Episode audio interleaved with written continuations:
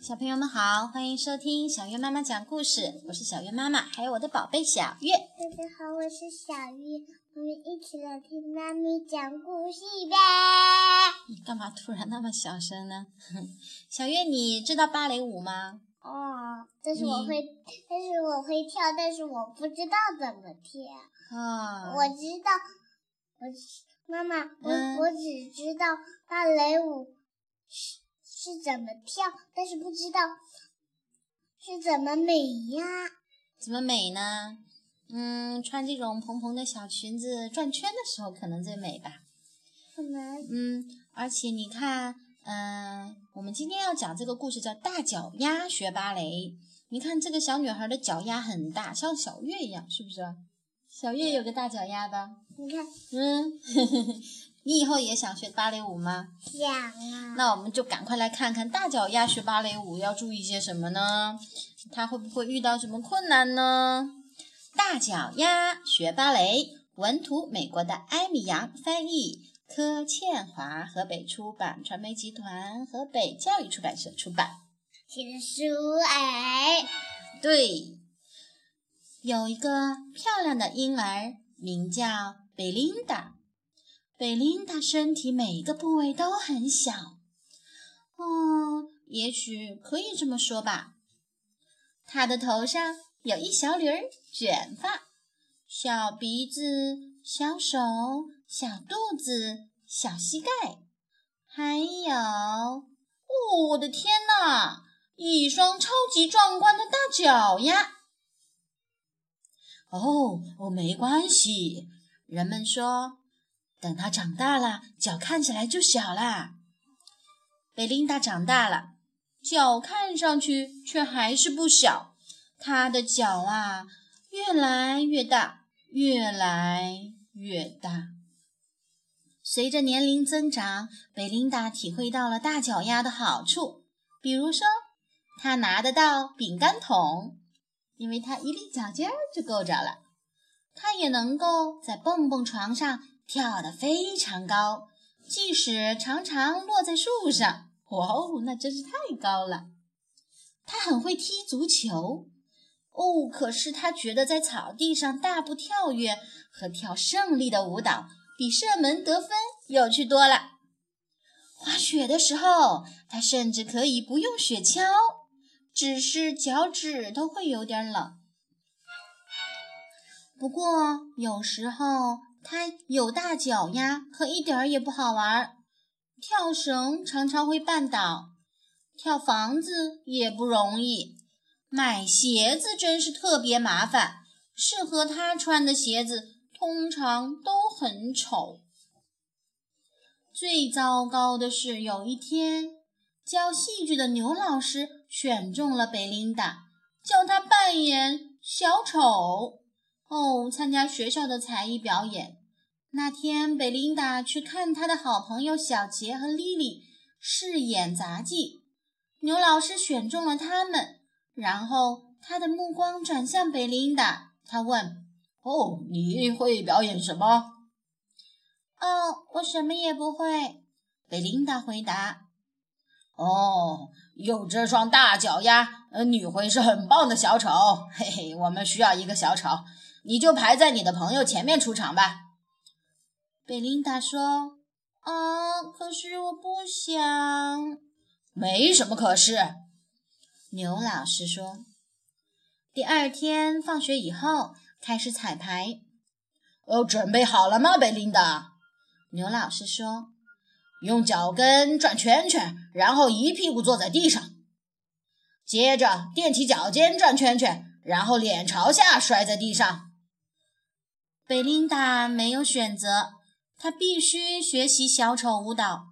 哦，摔得用力一点儿，这就对了。牛老师大吼：“有这双大脚丫，你是个天生的小丑。”唉，贝琳达觉得很丢脸。彩排结束了，他脱掉小丑的服装，丢在一旁，冲出教室。贝琳达想躲起来，于是溜进黑漆漆的表演厅。灯光亮起来，贝琳达才发现这里还有别人。有位年龄大一点的学生站在舞台上，身穿芭蕾舞衣，教舞蹈的燕老师坐在前排座位上。哦，来吧，凯米，燕老师说：“再跳一次，你的表演准备的差不多了。”美妙的音乐响起，卡米轻快地在空中飞跃，忽左忽右，宛如一只蝴蝶。贝琳达忘记了她的烦恼，她想要像这样跳舞。她赶快跑回家，在她的房间里练习舞蹈。她假装自己是一只小鸟。第二天，小丑舞蹈的彩排更糟糕。哦，别怕弄脏了，牛老师咋咋呼呼地说：“太好了，你和你那双脚真好笑。”嘿嘿。